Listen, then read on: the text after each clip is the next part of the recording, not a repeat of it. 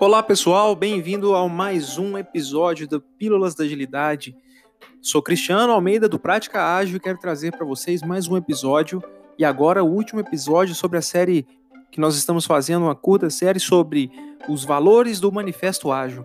Hoje o valor é responder à mudança mais do que seguir o plano. Poxa, esse eu gosto de comentar. Vamos lá. A gente tem o nosso plano traçado. Vou tentar tangibilizar isso aqui, tentar trazer um exemplo para vocês. A gente tá, vou trazer até para o software, fica mais fácil para vocês conseguirem entender. Nós uh, estamos desenvolvendo uh, uma funcionalidade para o cliente. O cliente pediu que aquela funcionalidade faça x e y coisas, uh, que ela tenha x e y opções. E o time começou, o squad começou a desenvolver aquele projeto. Começou a desenvolver e está fazendo desenvolvimento, está indo tudo bem em cima daquilo que foi acordado no início e está bacana. Estamos seguindo o plano que foi feito, mas de repente, depois que está quase tudo pronto, o cliente entra em contato com o time, o nosso product owner chega para o time, nosso PO e fala: Olha, o cliente pediu para mudar.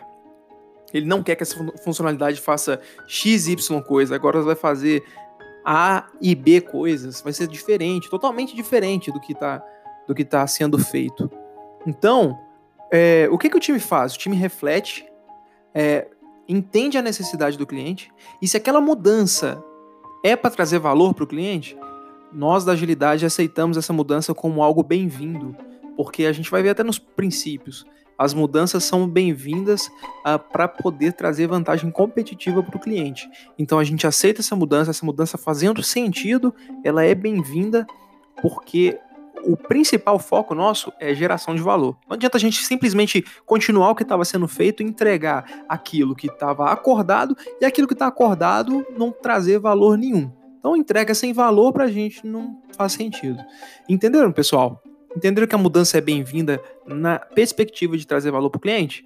Então, se entendeu? Maravilha, pessoal. Olha, queria agradecer a vocês que estão participando aí. Estou muito feliz com as pessoas que estão dando feedback, que estão gostando. As pessoas também que estão dando reportes para a gente falando de, de, sugestões de melhoria também são bem-vindas. Acho que na agilidade é, e a gente quando tem esse espírito ágil dentro da gente, a gente acredita que sempre que tem uma crítica, essa crítica para a gente é, quase converta a palavra de crítica para combustível, porque a gente pensa muito em melhoria contínua e adaptação.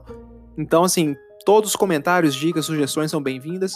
E agradeço a todos que estão aqui. Vamos continuar agora os próximos episódios. A gente vai fazer 12 episódios sobre os princípios do Manifesto Ágil.